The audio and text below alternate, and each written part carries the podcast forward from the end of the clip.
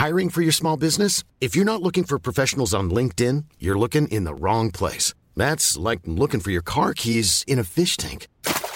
LinkedIn helps you hire professionals you can't find anywhere else, even those who aren't actively searching for a new job but might be open to the perfect role. In a given month, over 70% of LinkedIn users don't even visit other leading job sites. So start looking in the right place. With LinkedIn, you can hire professionals like a professional. Post your free job on linkedin.com/people slash people today. 以下节目包含成人内容，请在家长指引下收听。欢迎收听文化土豆，我是易康糯米。今天我们又要耳闻一个新的子栏目的诞生，有一点激动。这个栏目是专门分享老电影的。每次呢，我们打算聊两部，一部欧美作品，一部亚非拉作品。这个栏目的名字叫三刷。一个原因是我们希望分享的影片至少有一个特点是值得我们去看三次的。第二个原因呢，是我们聊天的这个虚拟圆桌有三个主播，让我们先欢迎文化土豆第三次上文化土豆的夏凡，从上海连线。大家好，一帆好。还有那个华丽回归文化土豆的，算是我们的老红军了，燕礼忠从贵阳连线。小燕好，Hello，Hello，大家好，大家好。呃，我们这期选片呢是。有两部，一部是一九七五年法国和意大利合拍的电影，它是到了八二年才引进入大陆的，上海译制片厂引进，阿兰德龙主演的《佐罗》，还有一九八二年香港和大陆合拍的李连杰的成名作《少林寺》。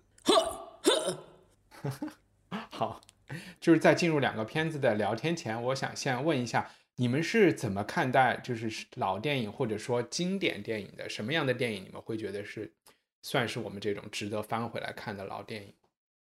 嗯，我我先说那个，其实呃，对我来说这两部片子，今天我们选的两部片子都是呃非常老的。我一般自己如果回看电影的话，不会选这个年代的电影，我还是会挑就是对对自己来说印象比较深刻的就是可能有一个这种私人片单，对。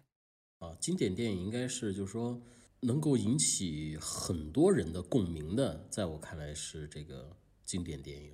比如说，如果如果让我自己去闲暇的时候让我去选这种老电影来看，可能就是随机的吧。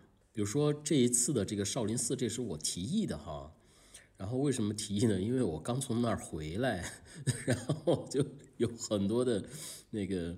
就想起很多小时候的那些事儿啊，想起很多词儿啊什么的，然后我就提了一个。我不知道你们发现没有哈，这也是一种无意中的巧合。佐罗是佐罗是我说的吗？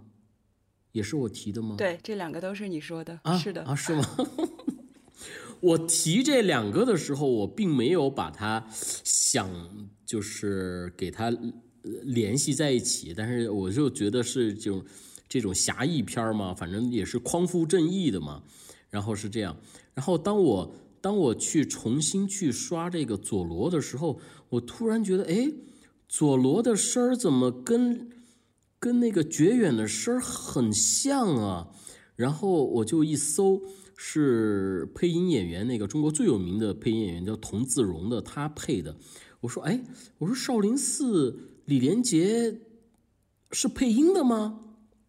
然后因为我第一次知道李连杰他并没有用自己的声儿，也是童自荣配的声儿，所以李连杰和和这个佐罗他们俩是一个人配的音，你觉得有意思吧？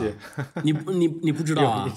对，但是因为那个配译制片的那个腔调和说中国人。配音的那个腔调是不一样的嘛，所以就没对那个时候就是童自荣他刚配完佐罗，配完以后，然后没多长时间，然后就让他来配这个，让他配少林寺了。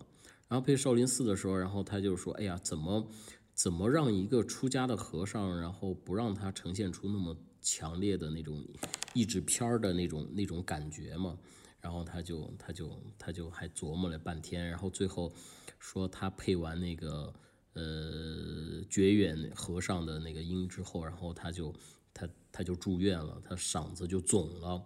为什么呢？就是他得老得喊，就是李连杰在练舞的时候，他说啊撒，就是他他他他不是一边一边练的时候一边喊这声儿嘛，然后他就特别的特别的投入的去喊，然后把自己的呃每天精心保护的嗓子就给喊坏了，嗯，还有这种事，这个 OK 嗯那我们就从少林寺开始开始说呗。嗯我先简单介绍一下少林寺。呃，开头其实电影有一大段旁白啊、介绍少林寺的历史。他也有说，这部电影讲的是少林寺壁画里好像画到的一个叫少林十三棍僧，就是拿棍子的这个和尚救唐王的历史故事。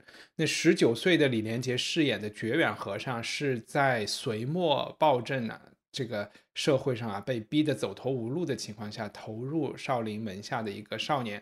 他就立发，哎，立志削发为僧，但是不是为了弘扬佛佛法，是为了好像要学会少林秘呃这个秘籍，然后为父报仇，或者是出去干一番事业之类的这个目的。所以他的这个不纯的动机，就最后就将政治斗争引入了佛门。呃，觉远和他的师傅兄弟也一步一步的就卷入了这个隋军和李世民的叛军的这个斗争之中。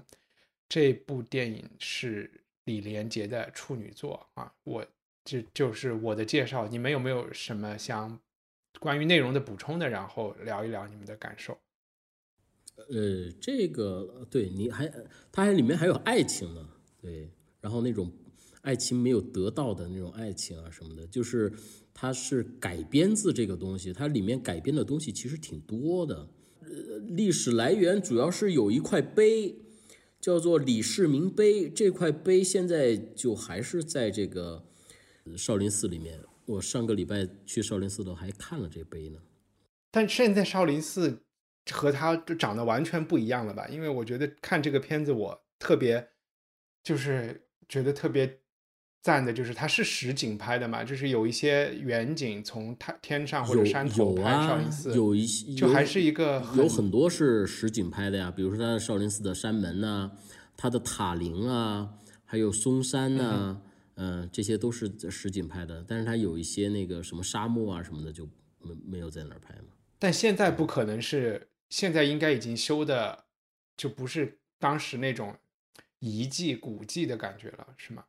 还是那个格局还是在的，格局还是在的。它但只不过它在这个进入景区大概要走个二十分钟，它那个景区大门儿，嗯、它那个景区大门儿在它重新修了，然后修了个大广场，修了商业街，然后从那个地方进了 对，进了那个景区大门之后，然后再走个二十分钟，然后呢才能够到那个少林寺的山门那个地方。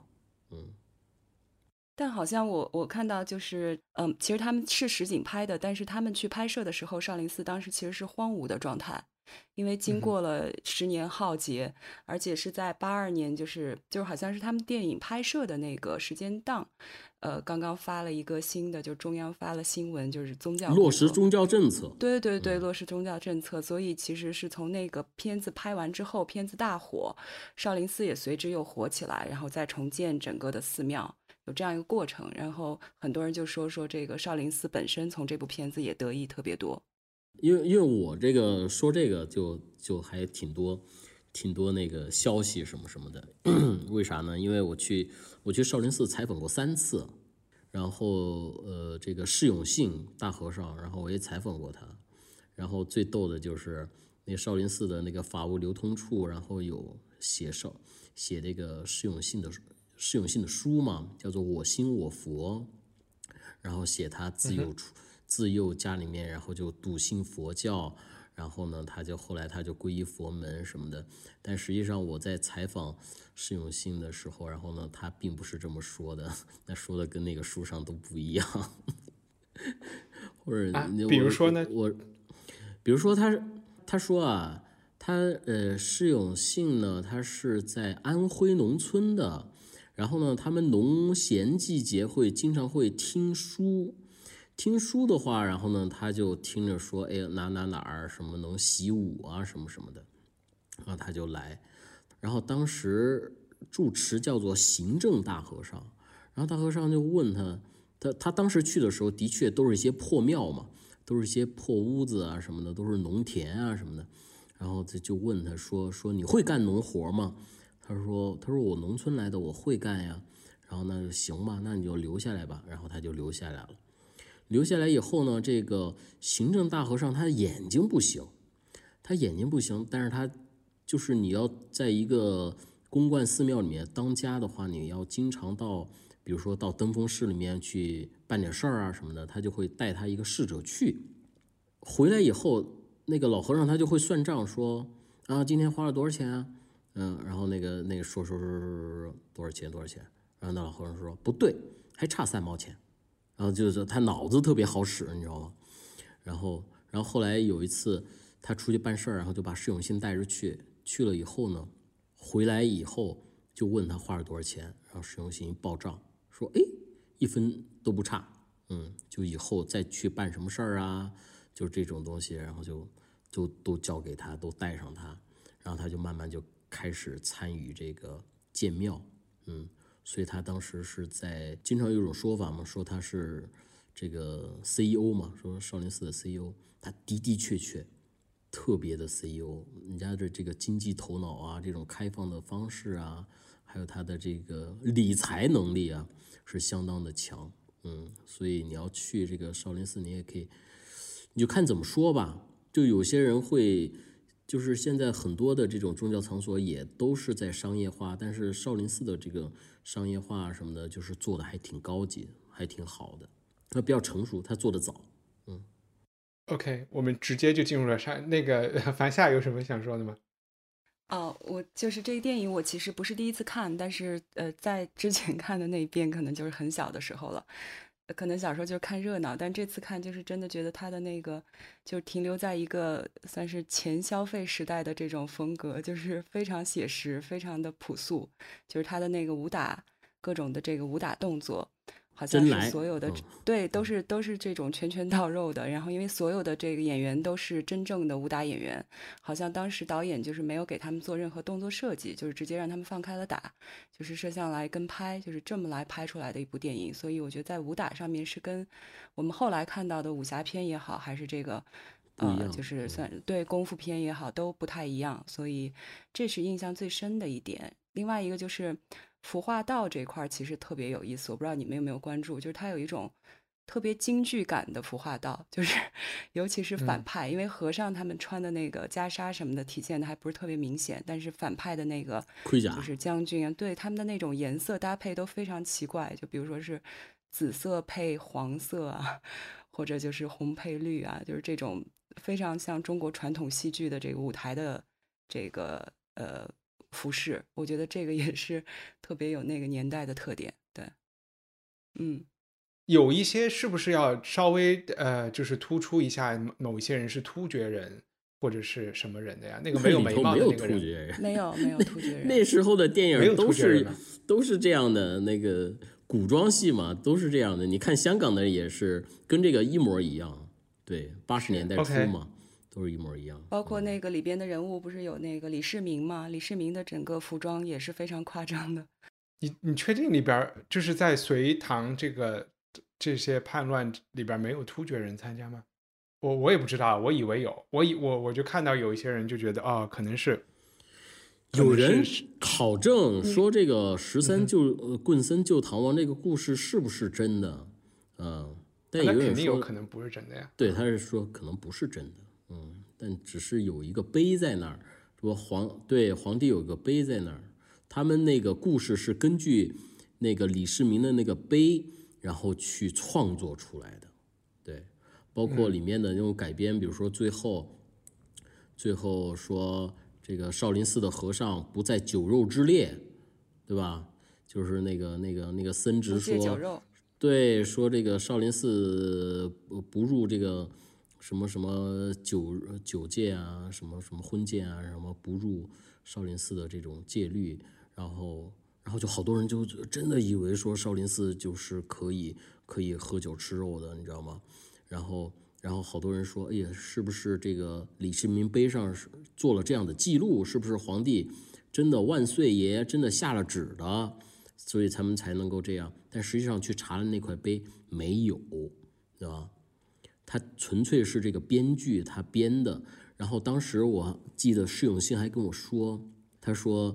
呃，这个电影上映的时候，然后就在山门那儿，然后就拉了一块布，然后就所有的这些出家人啊，什么什么的，然后就大家都一块儿一块儿去看，然后看到这个情节的时候，其实他们是特别的生气的，你知道吗？嗯，就是在那个时候，对，被冒犯了，就说你们怎么能够瞎编呢？对吧？因为这个叫做杀盗淫妄酒嘛，对吧？这几个。这个是这个出家人的根本大戒嘛？啊，五个根本大戒，杀盗淫妄酒。这个，这个，这个，你怎么能说我们这个酒是可以吃的呢？对吧，是不能吃喝酒的。他们还去找上面的人反映过呢，嗯，但没有用，嗯。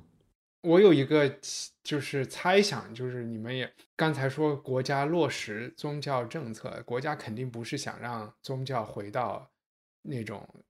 古时候的那种样子嘛，所以其实在这里面屡屡犯戒啊，这些武虽然是武武僧，然后又吃肉是吗？又喝酒是吗？就就包括老和尚，就是住持和他旁边相当于有个教导主任一样的这么一个角色。他们对那个副方丈是属于比较没有副方丈这种职 这种职务，OK，就是守教条的这个人在里面也几乎是一个偏负面的角色。然后住持本身也是一个灵活运用教条的人，就然后他们整个这个片子里，你都会觉得他们随时都在灵活的运用教条，包括你刚刚说的最后皇帝来赦免他，还有我想到小时候看的济公和尚也是也是这么样的一个人，对吧？我就在想，穿肠过，佛祖心中留。嗯，对，其实是可能是。在政策的层面有益的，八十年代八十年代初的整个中国的大环境，就是要改革一下宗教，就是说它不能是以前那个，它得是一个现代化的现代化的宗教，是一个。呃，但那个时候啊，那个时候还没有还没有上升到国家政策和这个宣传导引的这样的一个角度，那个纯粹就是在那个时候就是一个资本的一个就是。呃，香港的电影，然后他叫做叫做张欣妍嘛，然后呢，他跑到大陆来，然后就大家开始开始这种合拍片啊什么的。那时候很松的，那时候刚刚这个开始这种合拍片儿什么的，它其实特别松，然后环境环境其实是特别好的，嗯。还没有想到但是当时是其实是国家邀请，对邀请香港团队过来的，而且他这个张欣妍在的这个公司就是中原电影中原电影公司，嗯哼，也是其实是国资的，是等于是香港当时是两个体系，一个是中国国资的这个体系，应该就是中原，它包括了还是长城，包括了中原，还有就是邵氏这个体系是从南边过来的，新加坡这边嘛。还有就是，当时其实他们过来的时候是那个国家等于是邀请，应该是邀请香港导演来内地拍片吧。在张欣妍之前，也有另外一个导演是先拍了这个少林寺，拍了一半，好像没拍完，没拍完，没拍成。张欣妍是中途接手。OK，呃，然后还有一个话题，我我是我看了电影里面觉得比较有趣的。比如在在西方，大家就会觉得教会啊，就是教会，其实在佐罗利欧出现，它是一个其实比所有的朝代都要久远的一个一个社会机构嘛，它已经存在天主教会两千年。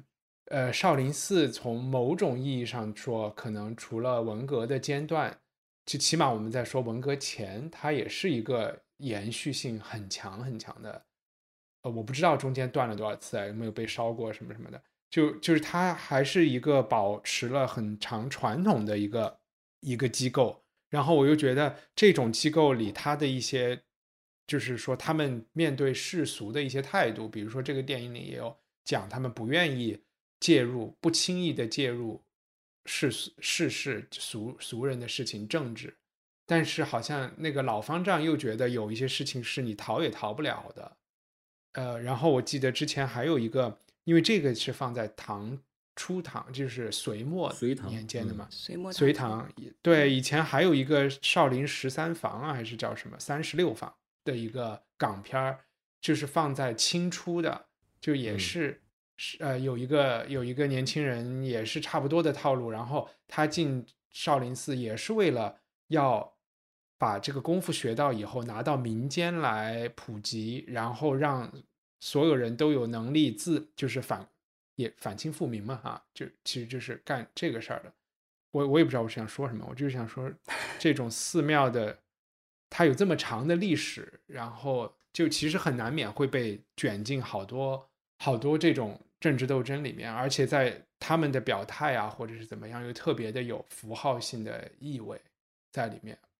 我不知道少林寺今天还有没有，就是说这个这种威望或者感觉。你当然了，就是说，你要你要看你站在什么样的角度，对吧？你如果说像樊夏过去是做商业记者的，他可能会站在这种商业的这样的去看，对吧？但如果说你是站在一个纯宗教的一个角度来说，少林寺它是禅宗的主庭，对吧？达摩出主他他一苇渡江，然后就在这个侮辱。五乳峰下的达摩洞里面，他面壁九年，对吧？他这些故事啊，什么丽雪亭啊，这些故事，他作为一个寺庙，它的地位在佛教里面是非常高的。而且过去那个地方是中心嘛，洛阳嘛，对吧？过去中原，发现说说这个中原，中原电影公司，原来河南就是中原呀，嵩山就是中岳呀，它就世界的中心嘛。对吧？然后那个地方，比如说佛教有少林寺，它是禅宗的这个祖庭。那么道教它有中岳庙，中岳庙是级别非常高的一个庙，呃，有七十多位皇帝，然后去去中岳庙去拜祭过，对吧？中岳庙就说我这个地方是世界的中心，所以河南人为什么说种，他就从这儿来，他就觉得自己是世这个世界的中心。嗯，所以他啥意思？河南人为什么说种？种就是行，就行啊，啊好，对啊，这是一个种，段子吗？嗯，不是，这是河南话。对，河南话，河南话就喜欢说种，这他他这个就汉字写下来是中国的中中，是吧？对，中国的中，啊然后他说种，嗯，然后就是来自于这儿，他们特别觉得自己，所以我去那儿，然后他说，哎呀，说你这个名字很河南哎，那会儿燕礼中，燕礼中是吧？对，他说你这个名字非常河南，说我们这儿，我们这儿是我们这儿都都说中，因为我们觉得我们这是世界的中心。嗯，你看他一个登封，呃，中岳庙是在登封，少林寺是在登封，还有嵩阳书院也是在登封，对吧？嵩阳书院是啥？松阳书院就明这个这个这个这个这个朱熹那儿明呃这个这个理学嘛，那个时候，嗯，它是非常重要的。你说是朱熹办的一个书院吗？呃，他是不是？反正朱熹在那儿讲学，然后当时那个明珠理学的很多的这种这种理学派的这些这些大家，然后都在那个地方去去讲学，然后里面有两棵巨大无比的松树，呃，都是上千年的吧。OK，好吧。哎，我问反下一个，就是少林寺里有有一个吃狗肉的镜头。哎，有首先有虐狗的镜头，杀虐狗、杀狗，然后吃狗。呃，就是因为燕礼中是贵阳人，我就不问他了。就是你看到这个镜头是什么感觉？非常震撼，因为我还是一个素食主义者。对，没有，我当时那个狗死的时候，难怪我就已经觉得难怪难怪你这么瘦啊，然后天天吃素。哦，我他那个那个樊夏说这个吃素的这个，然后我就我就我就想起来，就是说我看再去再去三，其实少林寺对于我们来说不止三刷，呃，多少刷已经不记得了。它可能对于女孩来说可能就是一个热闹，但是对于男孩来说就是看了已经不知道多少遍了。对，就是特每一次看，然后都都会都会特别兴奋。然后呢，基本上那个时候我们的我们的对话呀，就是那时候我在我就记得我在上小学吧，那时候同学之间的对话，全部都是这个少林寺里面的台词。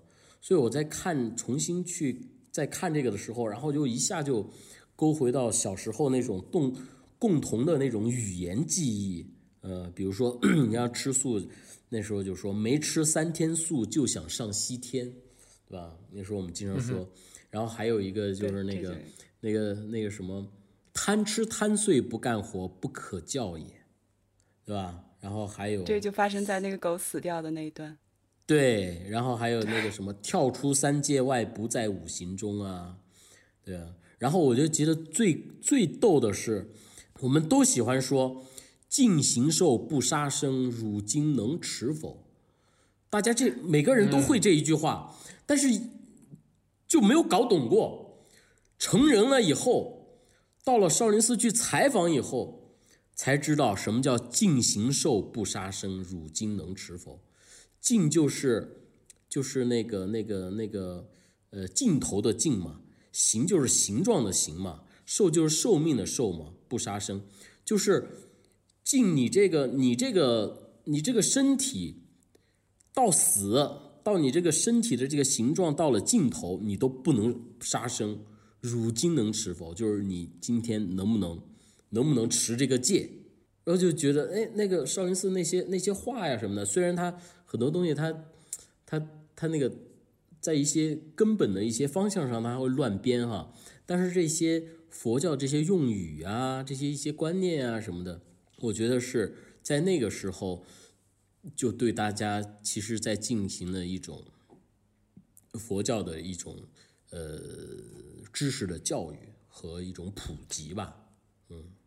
但你们看的话，应该会更关心这个里边的武术吧？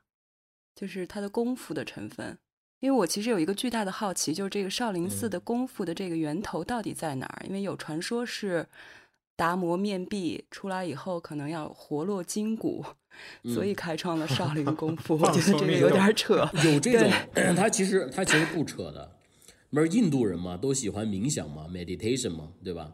然后我们说那个瑜伽，然后我在我去我去印度的时候，然后呢，就人家是说说这个。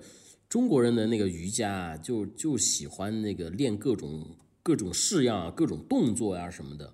他说，其实真正的瑜伽就是说，他更在乎、更着重的核心是他的冥想。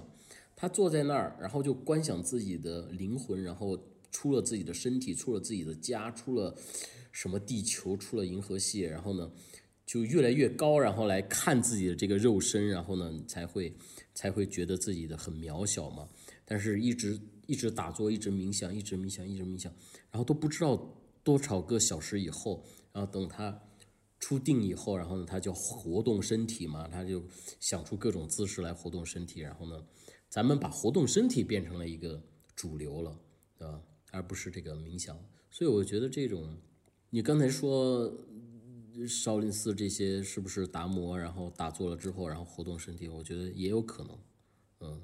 但基本上，这个佛教的功夫就少林武，呃，这个道教的功夫就武当，就是武当，对，北少林南武当，这个这个东西没有跑的，这个是根源嘛，嗯，你要你要说，但是我我好奇的不是它的它的根源在哪里，我好奇的是它到底能不能，它到底能不能打，就是基本基本上开了打。也不太能打，因为它，因为它这个这个东西的话，就是比如我们这次去少林寺的时候，然后呢，呃，跟我们跟我们一块玩的，然后去爬山的，然后就是，呃，一个上了上了春晚的一个少林寺的一个武僧，他跟另外一个道士，他们叫双雄会嘛，两个人在春晚上面去表表演这个功夫啊什么的，你能看出他的精气神儿。你知道吧？你能看出他的精气神儿，就是那种坐姿啊、说话呀什么什么的，他特别有那种身上有那种劲儿。但是你说他真的能不能打呢？这个未必。为什么呢？就是因为这个功夫，他不管他练什么东西，他都是着重于这个修身养性和锻炼身体的。他不像那种那种散打，散打的话，它就是一种互相。就是每天都是在实战的，都是练实战的。就是我们我们中国这些传统功夫，它最大的问题，它就不实战。一实战起来，他的那些漂亮的那些功夫就都不见了，是吧？然后呢，我们，然后就就会就会说，哎，你怎么攻击我？然后我怎么挡？然后我怎怎么怎么变化？怎么怎么来去去去攻击你？呃，但是实际上呢，大多数时候是不实战的，是就中国传统功夫的实战叫做摸，就是俩人站一块儿，哎，我摸到你一下，哎，就点到为止，就这意思。OK，哎，所以前一段时间在在 B 站上那个自称自称是什么形意拳的那个叫什么马，你知道我说的是谁吗？就大意了，不讲武德是吧？不讲武德，对 年轻人不讲武德。好自为之。那现在不让说他了，对，说恶趣味。啊，是吗？嗯其实我我看这些功夫的时候，我还是觉得它可能还是一个自成一体，在内部，这在它的这个少林功夫的内部，你有很多可以修行、可以呃精进的地方，但它可能并不是一个啊、真的能打的一个一就是可能一个东西，它还是对，可能我们概念里的少林少林功夫的这个含金量，大部分是来自于武侠小说，是不是？就是因为金庸给他加持太多，所以就大家都觉得少林功夫真的很厉害。但其实电影里边放的那些功夫，可能都不是少林的，就是都是什刹海武术哦学院的，是不是？呃，他们也学，就少林功夫的话，他就他的少林是那个七十二绝技嘛，他是的确有这种传下来的，呃，大家也都在都在学。就比如说这个这少林寺火了以后，就登封那个小县城，然后就开了一两百家武武校，知道吧？在少林寺景区里面有一个武校叫塔沟武校，那个那个塔沟武校啊，也经常上那个春晚进行表演，他的学生有几万人，就在那儿去学武，是吧？就现当然现在那个我我还我还去看了一眼呢，过去过去都是你去那个，我当时我去少林寺的时候，哇，那个武校那些武校那些学生，然后一就飞沙走走石的，就都是那种土的那种操场，然后就就能吸着土跟那儿哈哈哈的跟那儿练，啊、现在都有操场了，嗯，对，但是少因为少林寺的那种功夫的话，它是它比较刚猛，武当的的话，它就是那种太极啊，它就比较比较四两拨千巧斤，比较柔一点儿，嗯、这是两个方向吧，这两个方向。对好吧，这个都有点悬，我们就不说了。最重要的还是你刚才说的那句话，可能还是不太能打。那个一最后一个问题就是，我们你觉得少林寺这个电影能算是经典吗？就是说，除去当年有记忆，有很多人看过，大家有的聊之外，呃，你觉得还是挺值得看的吧。你像李连杰，对吧？你现在你说拿吴京和李连杰比吗？我觉得没法比，对不对？嗯，李连杰还是就是作为这种我们的那种偶像来说，他这种武打这种偶像来说，他是不可替代的。就像什么甄子丹啊什么的，那也没没没法儿。他和吴京的区别是啥呢？他虽然也是也是，好像吴京也是什刹海体校也是吴斌什么的培养对，是他出来的吧师弟，是对吧？他师弟吧，还是李连杰帅嘛，对吧？我不知道，嗯颜值高嘛，对吧？而且而且李连杰他本身他也是有信仰的嘛，对不对？嗯，他也做做一基金啊，做什么东西啊什么的，对。我看一采访，然后说忘了啊、你说这方面信仰，嗯哼，嗯对我当时，我当时，我当时看那个看那个李连杰一采访，人还说呢，说说他其实特别后悔那个拍少林寺，因为他拍了少林寺以后，然后就很多那些小孩儿，然后就就不学习了，然后就去练武啊什么的，王宝强啊什么的都都都属于那那一波人嘛，对吧？所以他到了少林寺又没法出家，所以就到那武校里面去就去练，就是一部电影改变了一个城市。是吧？一部电影改变这个城市，嗯，所以你说它经不经典？它其实还是挺经典的。嗯好，好吧，厉害。那我们现在聊一下佐罗啊，佐罗，我们再说一下，看的是七五年阿兰德隆版的，它讲的其实是一个诞生故事啊，就是佐罗这个是怎么来的。嗯，阿兰德隆演的这个叫 Diego 唐迪唐迪哥，应该是叫唐迪哥他是一个总督，西班牙总督派到新世界去的一个总督。他发现当地呢是有一个其实被一个叫维尔塔上校的人把持了，民不聊生。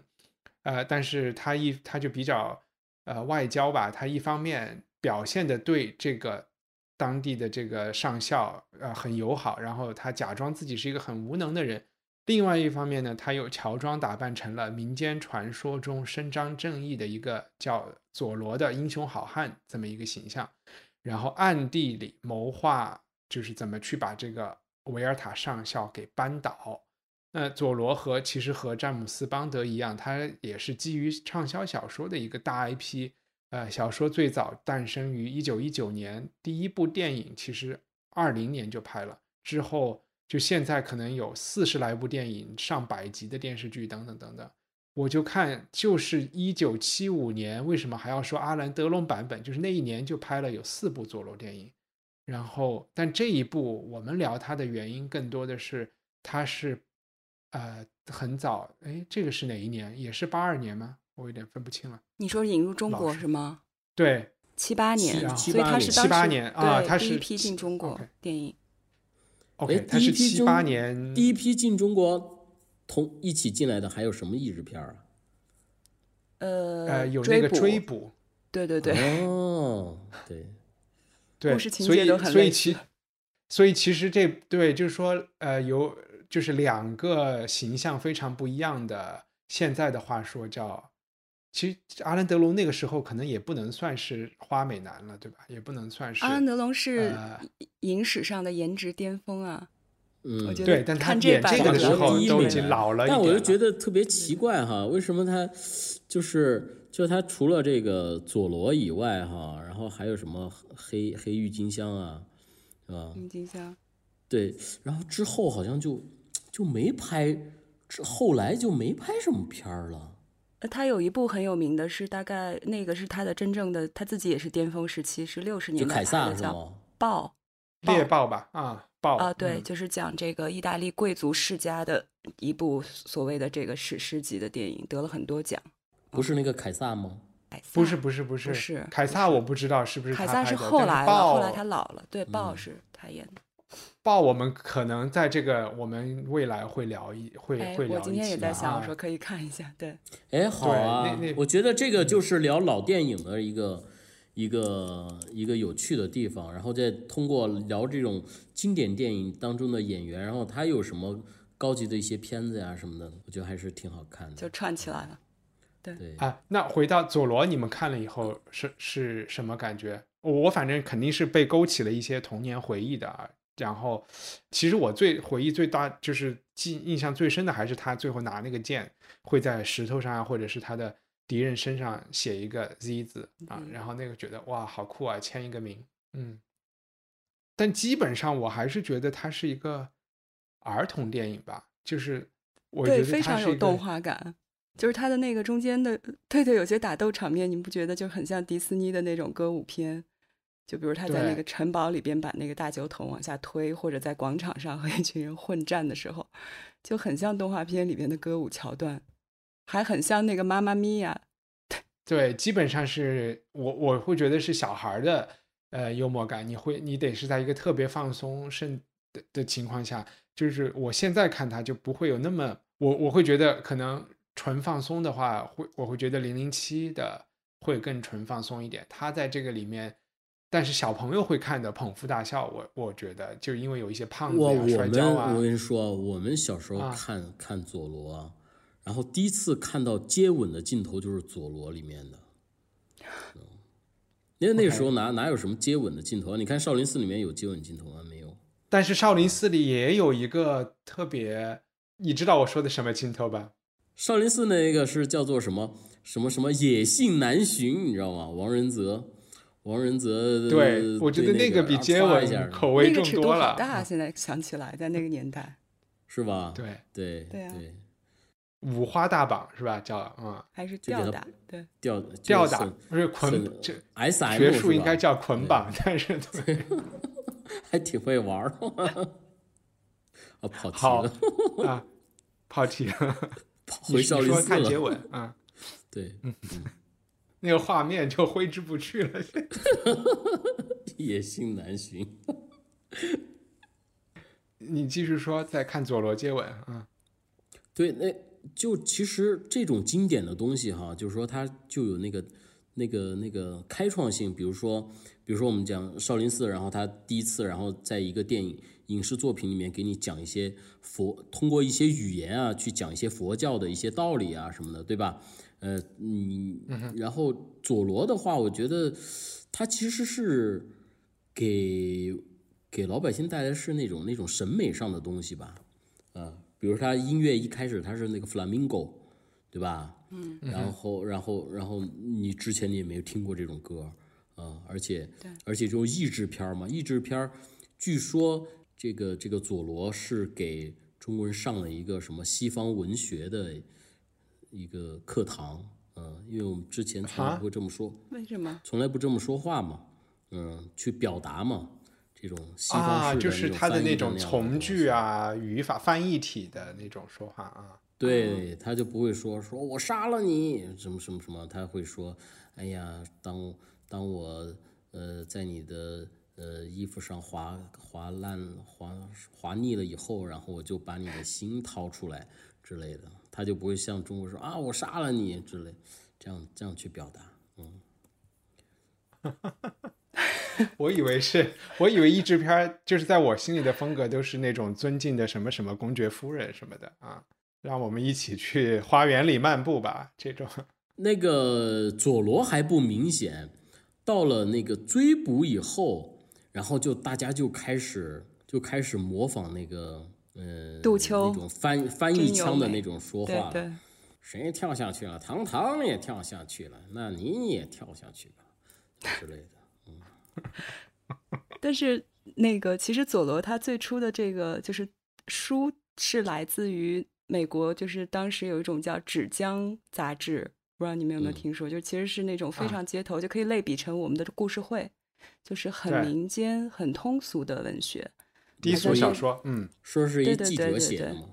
对，所以我觉得它其实是一个那种很民间的这个故事过来的。哎，但但我我我我我请教请教你们哈，就是我不太我不，因为这个片子哈，这个片子，然后它又是意大利和法国拍的，然后这个这个故事又是一个什么西班牙的故事，然后又是一个美国人 美国人写的西班牙的故事，然后法国和意大利的人来拍的，我觉得还挺逗的。他这个美国的那个作家当时写的其实是，就是佐罗最初的第一本佐罗写的故事，应该是发生在呃南加州，就是南加州当时被曾经是被那个墨西哥管控的地方，后来才加入了就是联邦政府。他写的是这一段，就是加州人民 闹独立的故事。对，所以后来就是这个可能就还是属于西班牙语系的这个文化范围、文化圈内吧。那这一部应该是。是不是佐罗唯一一部是不是美国人拍的呀？不是，特别多，不是吗？就是墨西哥、意大利，就是欧洲。其实对它其实有两个交叉。动画片还是宫崎骏拍的呢。嗯啊，真的吗？那都有几十部，就是太多了。这个就是我我我没有去研究为什么它是版权是公版的，还是说他们就比较肆意的在授权？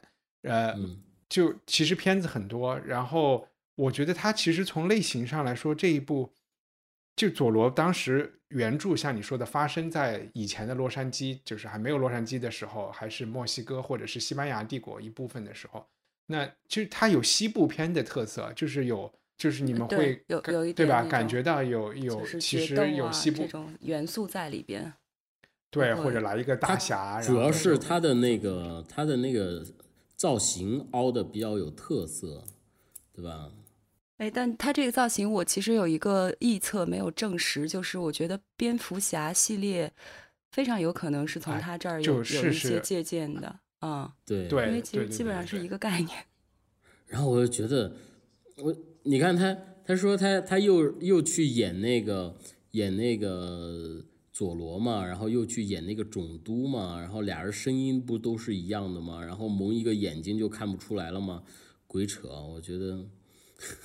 我不，这可信度好低呀！这个佐罗这个片子，不，所以他就是跟漫威一样嘛，他是你只能把它当成当成漫改漫画，然后所以这个是小朋友会相信的，小朋友就就他就他就觉得啊换了换，当然小朋友激动的那个点就是他连小朋友都能看出这是同一个人，但是那个反派看不出来，或者 是上校或者是其他人看怀疑，老百 姓看不出来，对对对，所以这他看得出来这个点是很重要的啊，他不能完全看不出来。要不然就成了一个，成了一个悬疑片。那那 那个还挺逗的，说说说那个说佐罗是谁啊？然后那个黑人小孩不是说说他是黑狐仙吗？嗯，然后我觉得还还挺逗的，因为 Zorro 就是西班牙狐狸，就是西班牙文狐狸啊，对对对，嗯，这我也是这次做调查才知道，以前都不知道啊。以前我总觉得佐罗跟左轮枪有什么关系，左轮儿。我小时候对我一直觉得这两件事儿有有什么关系，然后但这一部片你们又觉得，呃，它的经典又经典在什么地方呢？这部片我觉得真的就是儿童经典。就是儿童经典，对，就是童对，因为对成人来说，它确实是一个非常浅显的，就故事也很简单直接，正邪这个都是脸谱化的，就没有什么你需要特别琢磨的，或者是你需要就是感觉自己好像用到了自己很多的理解力 在分析，在在感受的这种，我觉得都不需要，你就是坐在那儿就看热闹就行了。但你看哈，像这种这种这种经典 IP 哈，不管是佐罗也还是少林寺也好，对吧？它都是那种经典 IP。你看，过了那么多年，那少林寺还是在不停的在拍呀，对吧？佐罗也在不停的在拍呀，是吧？嗯，所以我觉得这这个点上面还还还挺值得去探讨的。为什么我们看上去一个就是那个故事啊什么什么的也没有什么太大意思？为什么大家会一直拍呢？是吃老底吗？还是还是干嘛？也不是，我觉得就是英雄的故事，就是永远需要。每个年代、每个朝代、每个，对吧？对对对，每个种种族都要。但我我刚想说的是，我觉得少林寺和佐罗就这两部片子，对他们这个整个系列来说，我感觉作用还不一样。我觉得少林寺，我们看的这部少林寺，在整个少林寺系列里边的作用会大很多，就感觉他有一个这种算什么里程碑式的，因为在他之前好像也有一百多部少林寺了，但是其实这部真正的就是被人记住了，就是给人感觉。特别有记忆点，不管你是说他的功夫也好，还是可能演员也好，还是说实景拍摄，可能跳脱了原来香港导演拍的这种就人满天飞、吊威亚的这种方式，我觉得他是有一个革新在里边的。但是好像佐罗这一部佐罗可能就就是所有佐罗中的一部而已。对他，对长期的来看，就是除了他的译制片有有这个道理，我觉得还就是和。呃，和女生追星可能也也有关系吧。就是说，你是追追高仓健还是追阿兰德龙，可能是一个，我不知道是追李连。对对对，是当时还是追李连杰，这是一个。原来李连杰还来过咱们公司呢，我还跟他合过影了，但是照片找不着了。嗯啊，真的吗？站在前台呢，迎接呢。你们不，你和他不是一个学校的吗？不是，不是啊，什么学校？啊。但我有一朋友的那个妈和李连杰还是同班同学，是吧？呃，但这个都都没有关系。我其实想说，刚才说这种经典 IP 的，他一直拍的一个，当然一直拍是可以一直赚钱。呃，还有一个原因就是我前一阵把所有的零零七都看了一遍，嗯，就是按时间顺序看的。你这是在隔离呀？对，我想说你挺累的。我就会看出，其实你肯定是套路嘛，对吧？就他每一步都是套路，有国际危机，然后有有这个有邦德女郎，然后有他自己来力挽狂澜。但是他这个从六十年代五十五从冷就其实他诞生于整个冷战时候，然后到现在，你会看出他其实你能看到每一每隔两三年国际新闻的这个危机的点在什么地方。就可能和苏联的核危机，然后有讲中东的，然后后来有讲到朝鲜的，然后到现在涉及到跟中国有关的，或者是起码场景发生到这边的，包括其实冷战时期也有好几部是跟中国有关的，中国在对外输出毒品啊，或者是在走私一些东西啊，嗯，我觉得他就是他肯定会借用当时的新闻热点，这个是你回头来看的一个。其实就会让人觉得看新闻就会让人特紧张嘛。然后看了这个以后，你就会觉得哦，OK，这些事情都其实都有情报部门在帮我们处理，就它也是一个稍微消解掉一点这种焦虑。还有一种呢，就是你当然可以在这个，对，你可以在这里面看到，OK，那个呃，英国的情报部门包括 CIA 都其实挺能干的，然后他们都能帮你，就是化险为夷啊，呃。但是还有，其实里边也有一些叫怎么讲政治观点，就是说，特别是在冷战时期的邦德，你能看出那个坏人其实都从来不是苏联政府，一定是苏联政府内部的某一个坏蛋，或者是某一个商业利益的人，一个资本家，然后他因为童年的阴影怎么样，他在利用大国政治之间的一些事情在中间。搅局找事儿，嗯，就是从来没有说过，就是矛盾都是落在个体身上的，从来不在国家层面激化矛盾。对他，他都不是赫鲁晓夫有问题。你刚才说的这个的话，我觉得就就和那个，比如说佐罗的那个时代的电影和少林寺的那时代电影就就有不一样。你看那个时候就就特别的脸谱化。你看佐罗的佐罗的那个里头那个上校。哇，那个上校带的那个所有的士兵好像都是大坏蛋，你知道吗？对吧？然后所有的老百姓都是好的，对吧？然后你到了少林寺，王仁泽的所有的兵都是坏的，对吧？然后所有的这个，然后然后然后李世民带的所有的兵都是好的，你就觉得哎，有点感觉有点肤浅，是不是？嗯，对，我觉得这就是我我们现在回头看那个年代的电影一种普遍的感受，但是。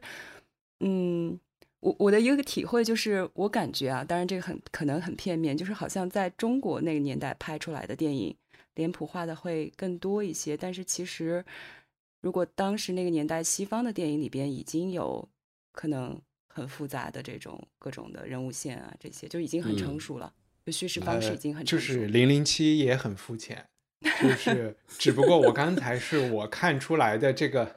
只是说他那个反派角色的那个选择，其实我觉得他有一点点用意，就是说，呃，俄罗斯军队里的，呃，苏联军队里总是一个一个想上位的一个人，他想通过搞一个大事儿来上位。我觉得这个就是现实中可能情节往往也是这样。在其实我觉得少林寺里讲的一个挺复杂的事情，就是就是说你能不能够。置身度外的，哎，对对对，就是你少林寺能不能就在里面清净的念佛？你跟你跟这个世俗朝代的更替有没有关系？文革证明你显然是你躲不过去的嘛，对吧？就是这个，但是但是你所陈述的这种深意哈，在在少林寺里面，它肯定不会成为别人思考的一个主线，就是一句话就带过去了。啊，有可我也没有觉得是深意，他就是我觉得。就现实就是这样，比如说那个住持，他他接受这个小，我认为啊，他接受这个人进来的时候，就已经知道事情会，也可能我们可以朝迷信的方向说，他早就这个人叫绝远，对吧？他就是会对他们少林寺的未来是有一种影响的，然后他会主持就觉得这就是命运的安排，然后。要不然你怎么办呢？要不然你就只能少林寺就永远只能去投靠最强的、最近最强的那个人，他还是得有一点儿主心骨吧。然后，所以后来那个、那个、那个主持坐在火堆上，也只能让他们大开杀戒了嘛。去去去，就就连那个，就连那个 我们说的副主持，他也捅了一个人嘛。对，就是其实觉远近寺的时候是受到了很多阻力，好像当时就说他。就是面露杀气，因为他父亲应该是一个比较民间比较有名的会功夫的一个地方领导人，对人民领袖，对，所以也是被这个这个反派杀了，所以他当时带着仇恨进死的。那我觉得，如果按一帆刚的这个理论，就是像这种就是高僧住持这个级别的，他应该是能看到这整个命运的，对吧？安排好的。嗯，对他们肯定看参考消息啊，这个事情是，就是肯定是躲躲不过去的。然然后他其实在这个时候很明智的帮了李世民，对吧？他已经看到隋朝这个叫什么杨杨广还是叫什么人，他们大势已去，这个李家要要要上位了啊。就是少林寺好像在真实的历史中也有多次的这个站队正确的选择。应该最最开始的一次就是李世民这一次，嗯，从从此之后，少林寺就为什么少林寺是，就等于是，就叫什么？他们是那个八爪鱼，可以对对对，就每一次都会判断正确，经常会卷入纷纷争。就是还有一次是抗倭也立了大功，嗯，他不是后来最后最后一次是被那个什么民国时候被军阀烧了吗？那不是刘哎刘德华演的那那那那一部新少林寺，嗯，对。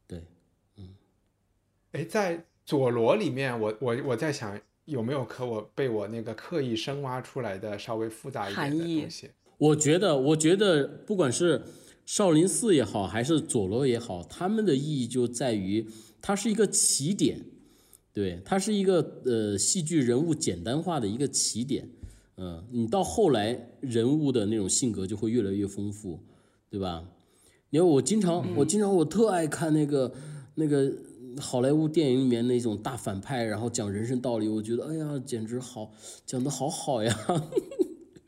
对我通常都觉得反派的就是灭霸特别有哲学。我就觉得哇，都是好有理想的人呀，那些大坏蛋们都是好有理想呀，然后都特别的动。就是后来我觉得漫威是为了，就是漫威以及一系列的这种这个所谓的自己有自己宇宙建构雄心的这些制片方，他们都会。试图用这种很辩证的东西加到不同的人物里边，让他们的人物好像很立体。嗯，就是你听上去你就觉得特别震撼。但其实呢，你你想说其实呢？其实就是套路，就是你看多了，你就会发现所有的反派都会有这种，就是要么就是不得已而为之，要么就是有一些可能跟他的最后达成的结果完全不同的一套非常理想化的目标设定，就是最典型的就是灭霸嘛。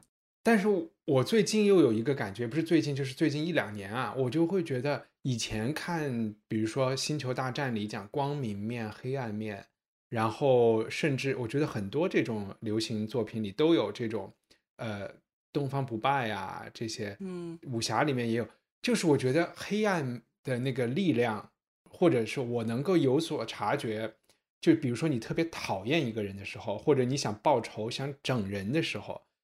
我不是说我啊，我就是说，那个力量是更直接的，就是比你想做一个好好人好事，想想，比如说要锻炼身体，要做一个很阳光、很正面的事事情，那个东西是需要就没那么容易。但是，你是想说作恶更容易吗？呃，就是相对来说，我们就是在这种。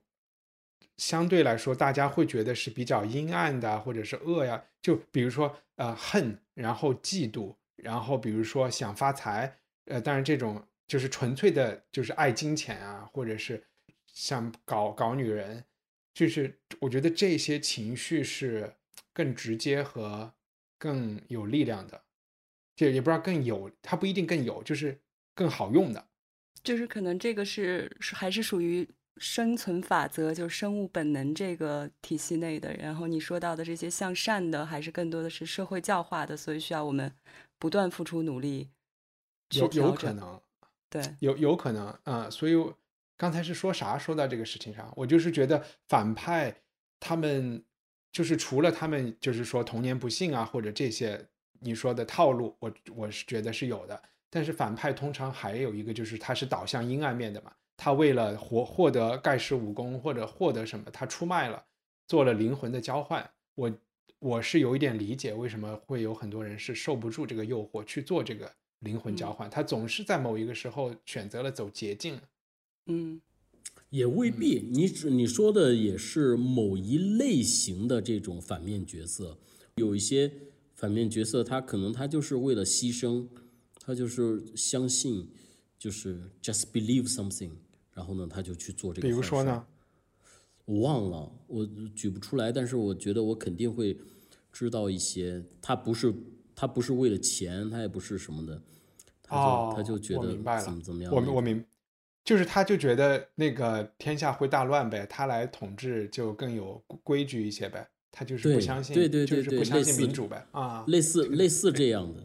对，有的时候我就觉得，哎，我喜欢一些反派，是不是因为我比较讨厌那个伪光正的东西？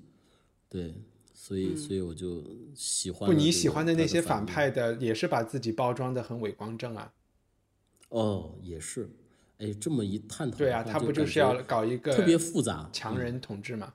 啊、他就是觉得自己比其他人能干嘛，能够把你们管得更好呗。嗯嗯，啊、好吧，我我们就是已经扯了有一点久了。佐罗和少林寺，这次是我们这个第一次试聊三刷，也许聊的不太好，我也不知道，请感觉有请点散。多包涵。散就对了嘛，对啊，可能还行吧，嗯，我觉得还行。那下一次我们聊什么电影，我们在微博上再跟大家预告，希望把这个系列也做成一一一月一会。嗯，希望大家没事儿都去看看老电影儿，也挺好的。因为新，我觉得我觉得交叉起来看，会你会你会你会有一种那种那种时代性的一一种，因为它的变化而得到一些新的一些收获。你老看现在的你说现在交叉现在的，是时间交叉是吗？就比如说我们如果是比如说选电影的话，选一个特别老的和一个比较靠近现在的。不是不是不是，就说咱们作为这个板块儿，我们就提供一些老的，哎，聊一些老天儿，对吧？然后呢，其他的可能最新的电影儿，哎，可能是它的新的。然后我呢，我是觉得这个听众朋友们呢，可以就是哎，我看我每个礼拜我看一部老电影儿，我看一个新电影儿，然后这样你去交叉起来，对于那个就像那种冰火两重天似的，然后就会不同的感受。嗯，好哪个，是冰，哪个是火，好我也不知道。就是老电影比较容易在现在网上看着也很方便。哎，编辑推荐有吗？哎，有我有，我还想啊，你说，对，你说，我想推荐大家看一下，就是因为今年不是疫情嘛，所有的品牌、奢侈品牌的那个秀都办不了，但是他们都嗯做了，就是都都做了直播型的这种处理。有一场特别好看，是二月份的那个 Celine 的呃秋冬男装秀，它是在法国一个十五世纪的古堡拍的，然后那个那个秀大概十三分钟吧，其实也就是一个小短片，呃，从配乐，它那个秀的主题叫《年轻骑士之歌》，所以从配乐到整个的这个它的服饰设计，然后到它的整个的这个风的吗 运镜，呃，哥特风的，特别好看。？OK，呃，叶立中有推荐吗？我我最近看了一个阎连科的小说，嗯、叫做《中式下山》，嗯，我觉得那故事还挺有意思的。他是讲一个一个当兵的，他在一个深山里面，然后呢，他那个部队，然后就是 那是一个禁区，一个军事禁区，然后呢，只有他一个人，对，然后然后有老百姓在里头，但是大多数老百姓都迁走了，然后就有一个爷爷和一个孙女儿，然后那爷爷死了，爷爷死了以后，那孙女就得就得出去啊，但是他跟那孙女又谈上恋爱了，他就假装这爷爷还没死，然后当领导进来检查的时候，什么一系列，反正挺有趣的一个小故事。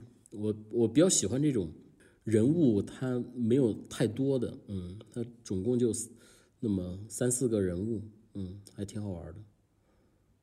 就 OK，我印象比较深的一个，对，我推荐一个美剧，也不知道算美剧英剧，叫《极地恶灵》，就是在北极拍的一个，嗯、发生在十九世纪的英国皇家海军去科考北极的时候发生，它是有一点恐怖，然后有一点超现实，然后里边讲的就是两艘船上几百号人怎么困在那边，然后逐渐慢慢疯掉，然后呃内部矛盾，然后包括和因纽特人的矛盾啊什么的，呃，我觉得蛮蛮好看的。他是那个呃 Ridley Scott，就是《银翼杀手》的那个导演监制的，然后他们想这个系列叫 The Terror，英文。他们已经在拍第二季了，他有点想拍成侦探啊，像这种，就是说每一季之间没有任何关系，但是每一季都是他有一个灵魂上的相似。第二季的预告片我看了，也很好，也很有趣，讲的应该是在美国，就是二战时期，不是那些被关到集中营去的日本人嘛，这一个系列的故事都是有某种原罪、道德上的原罪在，然后接下来发生的事情。第一季的这个原罪其实在于他们去北极的时候，最开始误杀或者是没有太在意，杀死了当地因纽特人的一个一个萨满这么一个人啊，然后就一发不可收拾。嗯，大概就是这么一个故事。OK，好，谢谢大家。我这个小这个小说啊叫做、叫做《中式还乡 你怎么还把人名儿记错了？》，呃不是那个书名记错了，下山 对呀，书名记错，应该是种氏种这氏下种氏还乡。它这个他这个这个哎书特别薄，等一下呃，阎连科好像是河南人，对不对？两个小故事，它是两个小故事。实际上我描述的那个故事是他的第二个，第一个故事，对，算了，嗯，反正就大家就买这个中式还乡来看吧，我觉得挺好玩的，两个小故事，嗯，中好的，中，嗯。好，拜拜。好好，好，谢谢，拜拜。啊哎，好，拜拜。一，帆，我我然后就是按这个停啊。好。希望你喜欢这期节目，在我们的 show notes 里，你可以找到更多相关信息和链接。在我们的官网上，赞助人可以免费收听 Unpack 系列，每月分享一部经典非虚构作品。你可以在 Twitter 和微博上搜索“文化土豆”，关注主播最新的账号和发布。我们的官网是 culturepotato 点 com。When you make decisions for your company, you look for the no brainers. And if you have a lot of mailing to do, stamps.com is the ultimate no brainer. It streamlines your processes to make your business more efficient, which makes you less busy. Mail checks, invoices, legal documents, and everything you need to keep your business running with stamps.com. Seamlessly connect with every major marketplace and shopping cart. Schedule package pickups and see your cheapest and fastest shipping options from different carriers with rates up to 89% off USPS and UPS rates. And with the stamps.com mobile app, you can take care of mailing and shipping wherever you are. Make the same no-brainer decision as over 1 million other businesses with stamps.com. Sign up with code program for a 4-week trial plus free postage and a free digital scale. No long-term commitments or contracts. That's stamps.com. Code program.